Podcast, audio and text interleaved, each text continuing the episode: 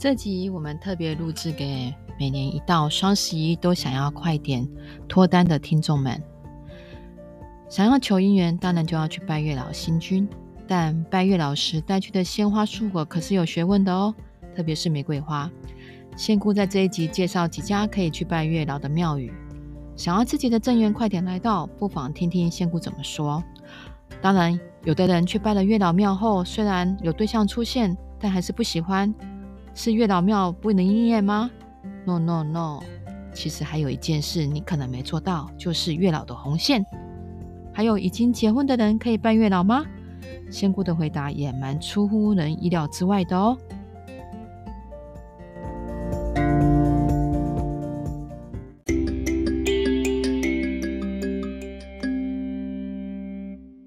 Hello，欢迎大家继续收听仙姑行不行？呃，人生大小事，问仙姑就没事。我是叔叔，我是爱丽丝。爱丽丝，我们今天要继续上一集姻缘的这个单元的后续。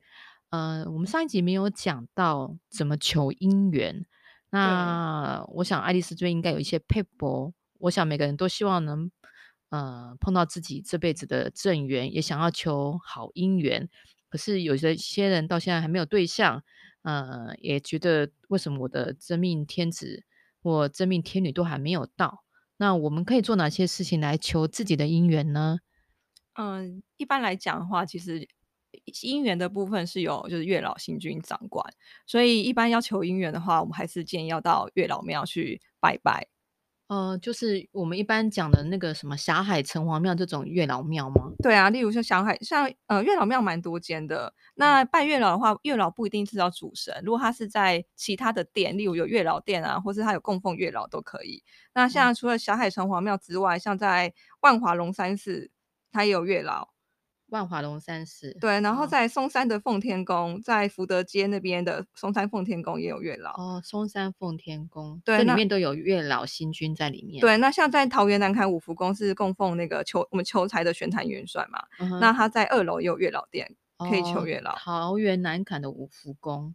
OK，就是这三个你比较推荐的。这是因为我我我住在台，我我的活动范围在台北跟桃园啦，所以主要我推荐给大别大家的庙都还是台北跟桃园居多。那下次有机会再告诉我们中南部的。对，中南部的部分来讲的话，其实就是只要有供奉月月老的的庙，一定都是可以去拜去去拜的，去求的。了解，好。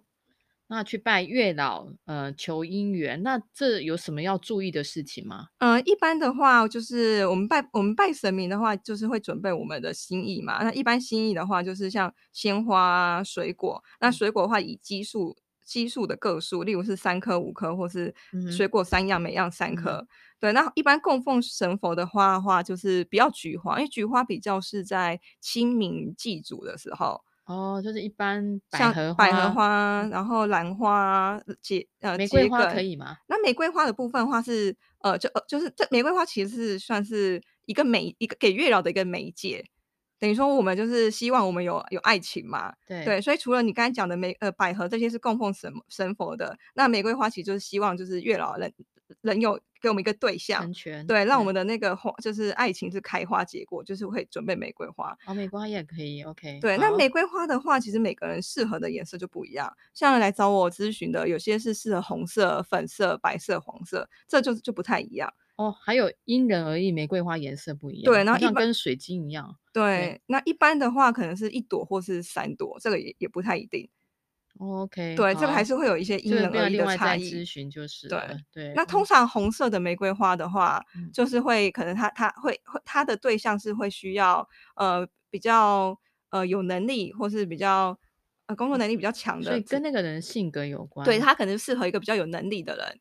那如果说是粉红色的话，他、嗯、可能是需要适合一个温柔的对象，okay, 体贴的对象。白色呢？那白色的部分的话，他可能是需要一个就是比较单纯的爱的感情。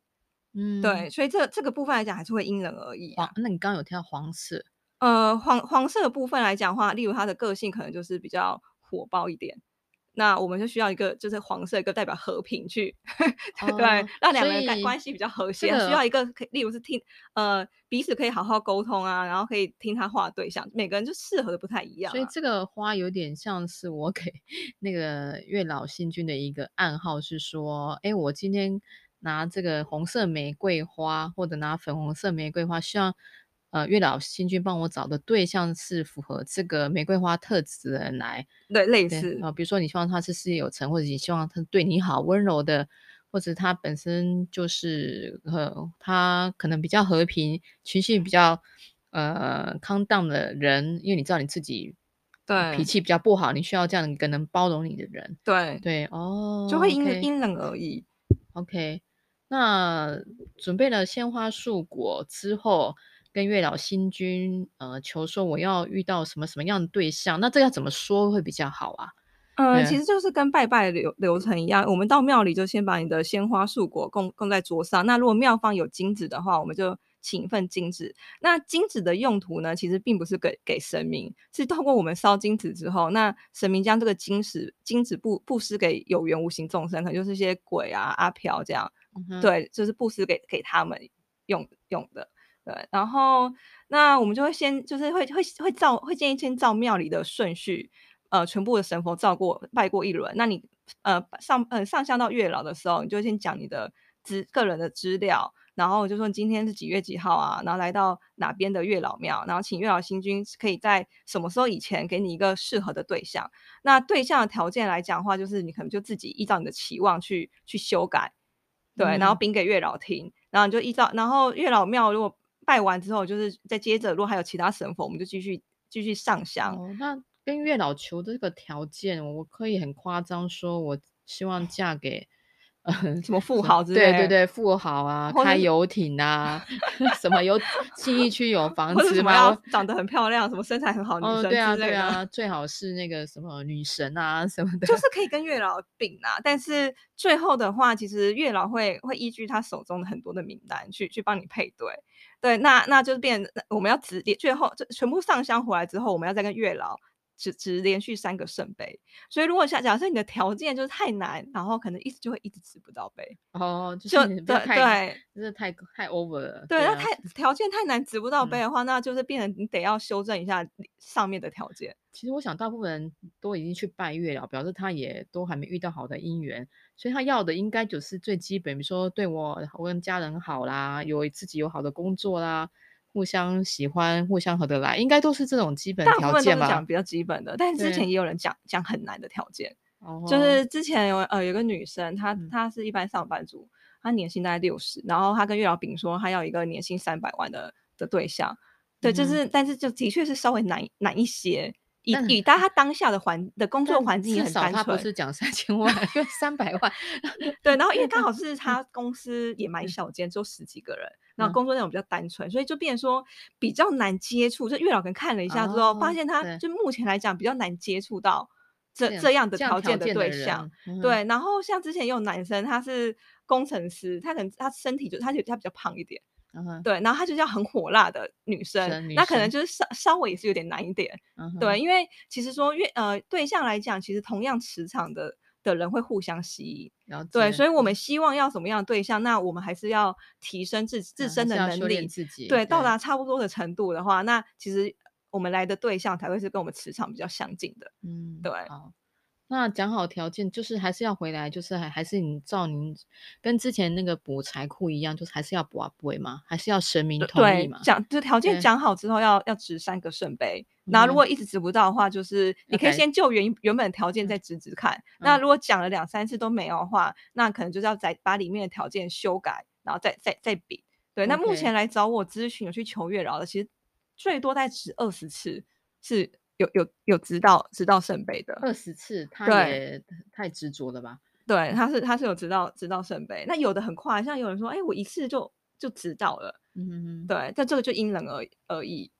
了解。那但我想还是有人去拜了月老，他觉得没有用的吧？你有没有碰到这样的说，我值了三个圣杯，可是还是没有追到我喜欢暗恋的对象，或者是也没有出现？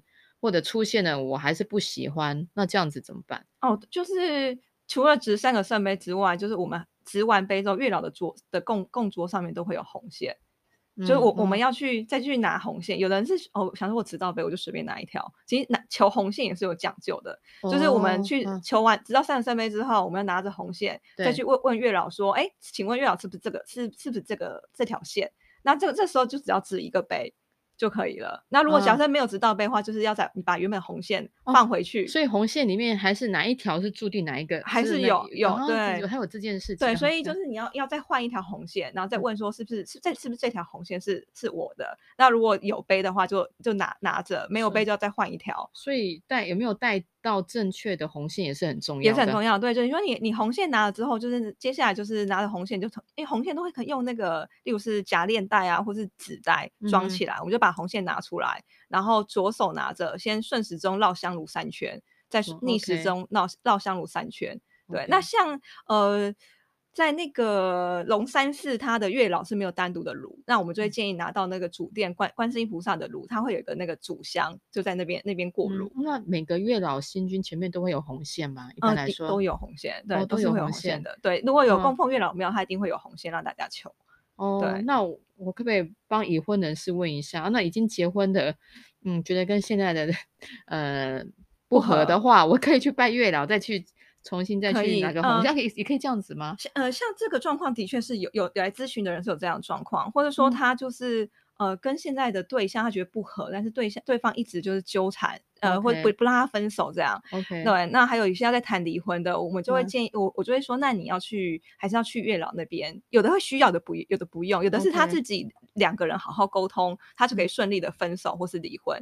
那有的的确他缘分就是已经被被牵在一起，写在他的那个月老簿上面的，所以他也不用去拜。那那他们一定要把这一辈子好好度过。对，有那有些的话，那就没有。那他是还是硬要离婚的话，那我就会说、嗯，呃，那你去求月老看看，是不是月老同意？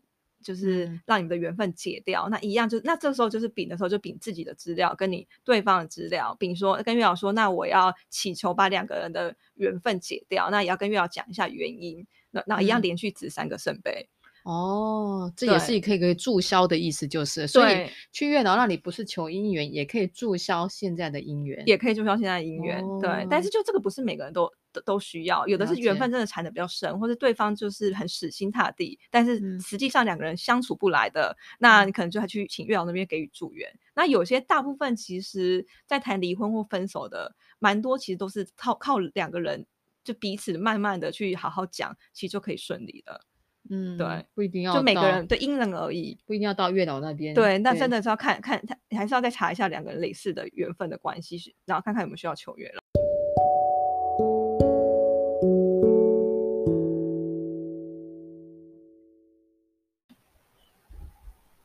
好，那回到刚才叔叔说的，就是哎，为什么我已经求了月老，但是我的来的对象就是还不是呃合适的对象？啊，都已经拜的都会觉得。呃，拜完月老也也刮到三个圣杯之后，接下来这个应该就是正缘吧？对，对，那其实这有几个情况，一个就是说我们的呃，回到前面一集讲的，我们烂桃花是不是有确实的念经或是去斩桃花把它解掉了？嗯、对，那再来就是说，像以我自己为例好了，呃，我跟前男友就是有很多的缘分，我们也是也当过夫妻啊，兄妹父女。那当时我们也是呃论论及婚嫁。对，然后那时候我也我我也自己也是很三八的去 月老庙，然后就求月老说，哎、嗯，那这个对象是不是我的我的正缘？如果是的话，给我三个圣杯，就代表说我我跟他是正缘有姻缘。那也确实知道三个圣杯，但是后来因为呃彼此的就是在一些呃生小孩啊，然后买房子的观念上是有落差的，对.所以最后我们就是还是选择就是分分开。对，虽然说累是有缘分，月老也也给你了圣杯，但是你你们在在两个人实际的交往过程中，发现其实你价值观就是都没办法磨合，对，然后可能那那最后可能还是会走上走走向分开。那那这个那这个是已经有男女朋友对的状况嘛？那另外一个说，哎，我怎么追还是追不到我喜欢的女生或者喜欢的男生？对，那这个情况来讲的话，就我们在追这个对象的同时，那他可能这个他我们的对象也有其他人在追。因为我们人跟人之间累是，哦就是、他就是想说，你的正缘不一定是他的正缘，你的正缘不一定是你的正缘，他同时也有几个选择，对，不一定要选你这个正缘。我们的正其实一辈子你可能会遇到很多个正缘，他也会有很多个，对，他也可以选。对，那那可能就就是一个排列组合。对，也算也算是这样说也是。所以别人说，哎，我怎么追？但是可能这个女生最后被别人追走，或这个男生最后喜欢了别人，这都是有可能的。嗯、那再来就是还有就是说，可能呃两个人相处之后，觉得价值观或各方面脾气啊什么的没有办法好好磨合。嗯、那即使得是有缘分，这辈子可能也是缘分就会渐行渐远。那那我可不可以更消极的讲？那我这样。何必还在去拜拜月老呢？就我们回到讲的时候，其实凡事还是要靠自己，不能太迷信。我们七、嗯、我们七分在于我们自己的努力，那神明是给予三分的祝愿。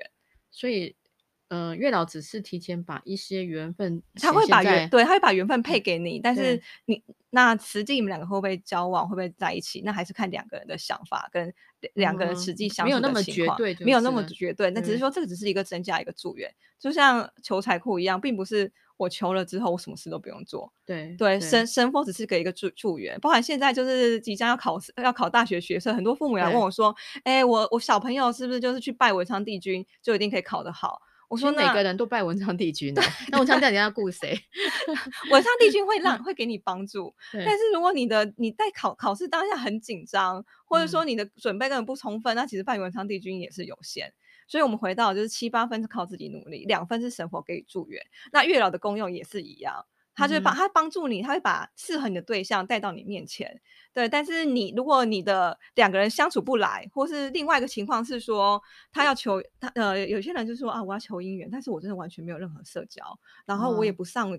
嗯也不上交交友软聊软体聊天，或者说我也没有额外的社团活动，参加婚友社，对我也不要相亲，那都不要的话，那对象真的不会从天上掉下来。对对，但是如果你愿意跨出那一步的话，你参加一些社团活动，或者说你公司有些对象，你你你大胆的去追求，那才有可能。嗯，对。好，哦，那刚刚呃提到说求姻缘拜月老啊，那如果说真的顺利结婚呢，其实有一个。大家比较感兴趣的问题就是，呃，生小孩求子这件事情嘛。那我想这个议题也是跟婚姻有相关，就是说我是不是命中注定有小孩啊，或者是呃，我一定要生吗？这小孩跟我的缘分啊，等等这样的问题，不知道爱丽丝有给我们一些什么样的意见，或者是说你怎么看待这件事情的？那嗯。就是说，我们先讲第一个，就是呃，为什么会没有小没有小孩嘛？其实呃，很多有有些是一个是回到人的层面，就真的是压力太大，越想生，现在的人的对压力太大，或是压力、嗯、就是太就古时候的压力大，对，工作压力太大，或是太忙碌，没有时间做功做功课。那再来就是身体的问题。对，其实有有些其实呃，一般要生小孩，我就会真的会建议说，从医学的层面先去检查两方是不是身体都是健康没有问题的，然后再来就是压力不要太大。那还有就是小孩来投胎也讲究他的机缘，他你的机缘还机缘还没到的话，那就是例如我今年就很想生，但是我可能我看了之后说，哎，你的小孩是明年才会来投胎哦，对，机缘时间点没还没有到，那有的人更久，有人是七八年后的，这个也有。OK，对，所以小孩投胎机缘还没有到的话，那你现在怎么努力，可能就还是还是没有办法怀孕。嗯、所以这个小孩选择这这一对父母当投胎的将呃将来投胎的一个家庭，这也是看这个小孩跟这对父母的机缘，是跟父母或的哪一方有机缘才有机会，都有可能有都有可能。对，但大部分。呃，刚好找我咨询的来讲，他他们的小孩几乎都是同时跟爸爸，也同时跟妈妈都是有缘的，都是有缘。对，目前来看，小来小孩来投胎有几个，一个是累世有善缘，那一个就是我们可能累世真的欠他，嗯、他来他来追讨的，对。嗯、然后有随机投胎的，但目前随机投胎的真的蛮少、嗯。以我们家自己来看的话，就是我两个妹妹，对，那我大妹就是随机投胎的。哦，但是他这辈子其实跟我小妹感情又很又就是又很好，就是这一辈子重新再见。对他们两个感情就非常好，哦，我们家的感情就是真的是不错，就是随机投胎，嗯，虽然累是没有缘分，但这辈子就建立了三有好的缘分，分。对对，嗯，那再来讲到说，就是还有其中说为哎为什么就是我呃我身体检查也没问题，但是还是就算讲的机缘未到的话，那还有一个情况是就累世有一些业业力的干扰。Okay. 对、哦，那有来找我的状况，像之前有的是有一对夫妻，他是累世是一起贩卖人口。哦，真的有。对，古时候就是有这种贩卖人口贩卖人口的行业。对，所以他卖小孩的，卖小孩，对，然后有卖年轻年、嗯、比较年轻的人，然后那、嗯、那真的他那我那时候他问我的时候，我看到画面就是他用一个那个车车子，就是那种装装人家装装囚犯的车子这样，蛮、嗯、近代的。对 对，然后然后人人就关在里面，然后用马车这样押押送他们。哦，我当下对，我就当下就看到他们就是马马车，然后古时候那种那种牢笼，不是那种木条木头或者铁条这样，里面就关很多人，然后他们用黑布盖着，然后把他们运送出城去贩卖人口。OK，所以他们他们那个夫妻做了五次试管都还没成功。那像这样子，你。就是，然后就真的就是神佛也没辙，就是呃，后来有请他们业力解掉，但是后，但是他们自己后来想通，就觉得就年纪也大，因为那时候也四十几岁了，就觉得这辈子对，就就就、这个、对，就没有这个缘分。那那还有一对夫妻是他们已经五十，太太已经要将近五十岁，对，然后没有小孩，他的业业力解掉之后，半年内就试管成功，就怀、就怀孕了。对，那还是因人而异啊。对，然后一个比较有趣的故事是，之前有个女生，她大概三十多岁嘛，她结婚三年，嗯，然后一直没有小孩。那当下就是很很，那时候她前面事情都问完，最后问到小孩，然后我就看到一个很很很妙的画面，是她是她是一只狐狸。我就看到一个，我就看到一只狐狸。它是一只狐狸，还是要看？你是看到？我看，我就看到当下就是查，我查，我看到一只狐狸，我就觉得我自己也很纳闷，想说奇怪，为什么查到小查小孩事情，我看到一只狐狸？OK，然后我就我就那我就说，那请他等我一下，我就去往下看，就看到一只狐狸。那时候他们在山边山边修行。OK，对，然后他有一个老狐狸是他的师傅，然后他们的山边是临近一条溪，他就去河，他在玩嘛，他就跑去河边，他就咬咬一条银银色的鱼，他就咬他用嘴巴咬他肚子，然后叼到他那个狐狸师傅的面前，就说：“哎，我们今天可以烤鱼来吃。嗯”那那个师傅就跟他讲说：“是我们不能杀生，就要就要请这个老狐狸就请这个小狐狸把把鱼放回河里面。”对，然后河那但是那时候河那个鱼就是已经受伤了。OK，那接着我我往下查，就才发现，就这只鱼它是人鱼公主投胎呃变成的，因为它要游到另外一个海域，嗯、但在它在河里面，河比较浅，它没有办法用人鱼的的形式显现在河边，嗯、所以它就变成一只鱼。好特别、哦。对，那对那实际那时候那只人鱼的怨气有点重，那只人鱼是十那时候十八岁，但因为它腹部被咬伤，所以它就变成没有办法。生育，嗯，然后他原本他原本要娶他的未婚夫，后来娶了别人，他的怨、哦、就怨气很重，是对。那那因为以时代时空的换算来讲，他虽然只过了三三年，但是以实际的那个年限，其实那就是一千多年了，嗯、因为他他他以投胎的一千多年前发生的事情。对，那后来就是有请他，就是请菩萨帮忙念大悲咒，就是来来解化这个人鱼的怨气，然后又后后来又请菩萨去加持他。那那时候我就看到画面，就是菩萨菩萨拿一个净瓶去加持那个人鱼公主，帮她修复。那当然就是我就会很疑问，就那我就问菩萨说。那为什么人鱼菩萨不直接帮这人鱼公主修复就好？为什么要等到就是我我我我帮帮这位就是帮帮帮这个来来找我咨询的这个女生问世的时候，菩萨才要才要帮她修复？对，那菩萨的意思是说，就是这个女生她如果假设，因为她也得要知道事情，她要去跟这个人鱼公主道歉。嗯、对，如果如果就是如果就算菩萨帮他这个帮他已经帮人鱼公主修复她的受伤，但是这个女生没有没有就是表达善意去念大悲咒来解化她的怨气，跟这个人鱼公主道歉，她还是没办法怀孕。所以就在她念完，嗯、就是意思是说，这一位咨询者他如果没有这个起心动念，愿意去相信的话，也不会主动去帮人鱼公主修复。对，所以他还是欠这个人鱼公主一个道歉。OK，对，然后那这个女生就是 好像童话故事，对，像童话故事。我现在听了就觉得，哎，这是真的吗？我想听众也有，不过这个就是爱丽丝显现的画面，因为你会觉得什么人鱼公主啊，我自己当下觉得莫名其妙。然后那个，然后狐狸还咬了鱼，然后然后那个狐狸还会修行哦，我都觉得这有一点，对，就是你换换成到，而且是就一千多年前，刚刚这样讲让我想到平行时空，因为人鱼公主如果是几千年受伤到现在。再回来，因为一个呃嗯、呃，就是咨询者的起心动念以后，你去呃拜托，你去问了咨询的菩萨，菩萨再去渐渐去修好，其实这已经跨越了那种是 对平行时空的概念，对，就是同时都在发生，同时也都在演上演这一出戏，然后没有断过。对，时间的年限是不一样。那个人鱼公主那时候十八岁，后来她到现在才二十一一岁多而已。但是他，但是这个咨其实那，但这个回回回溯到这咨咨询者，其实就是他的一千多年前。OK，对，的确是有这种时空的这种落落差在。我觉得这个时间的单位是不一样的。对，这真的很有意思哈、哦。但是他现在就是还在准备怀孕啊，就看看接下来就是他会不会成功怀孕。嗯、然后另外一个是他就是以前还有一个另外一个咨询者也是女生，她是以前就是呃腹中呃她是嫔妃，然后那那那那那个朝代好像很流行吃那个蛇蛋。蛇的蛋，哦，就保养。对，然后他那时候误误吃了那个就是有在修行的蛇。